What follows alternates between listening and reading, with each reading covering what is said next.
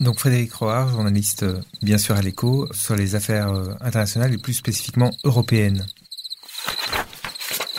J'avais envie de proposer la clé USB de Jean-Philippe Toussaint. C'est un peu un clin d'œil à mes matières, mais ça convient tout à fait pour une lecture d'été.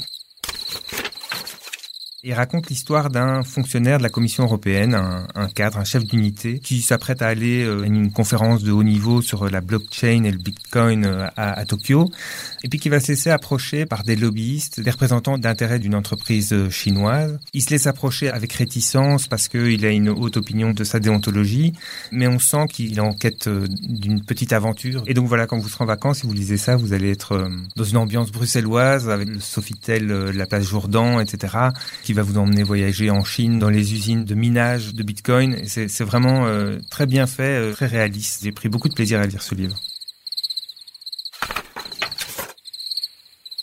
Je vais prendre un moment euh, au début du livre où il est approché par des lobbyistes qui l'ont convaincu d'aller boire un verre. Il a refusé leurs avances. Ces lobbyistes s'en vont et à ce moment-là, il va découvrir un objet sur le sol. Je jetai un nouveau regard au maître d'hôtel il ne faisait pas attention à moi, et d'un coup, je me penchai pour ramasser la clé USB. Dans le même mouvement, j'escamotais discrètement entre mes doigts, et je fermais la main dessus pour la dérober au regard. Je me redressais dans mon fauteuil et me retournais à nouveau derrière moi vers le hall du Sofitel, soudain nerveux, fébrile, inquiet de voir revenir les deux hommes.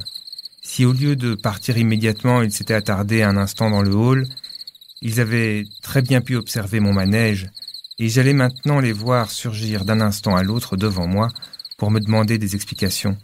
Je n'osais plus bouger, je demeurais assis, raide sur mon siège, la clé USB dissimulée dans ma main droite.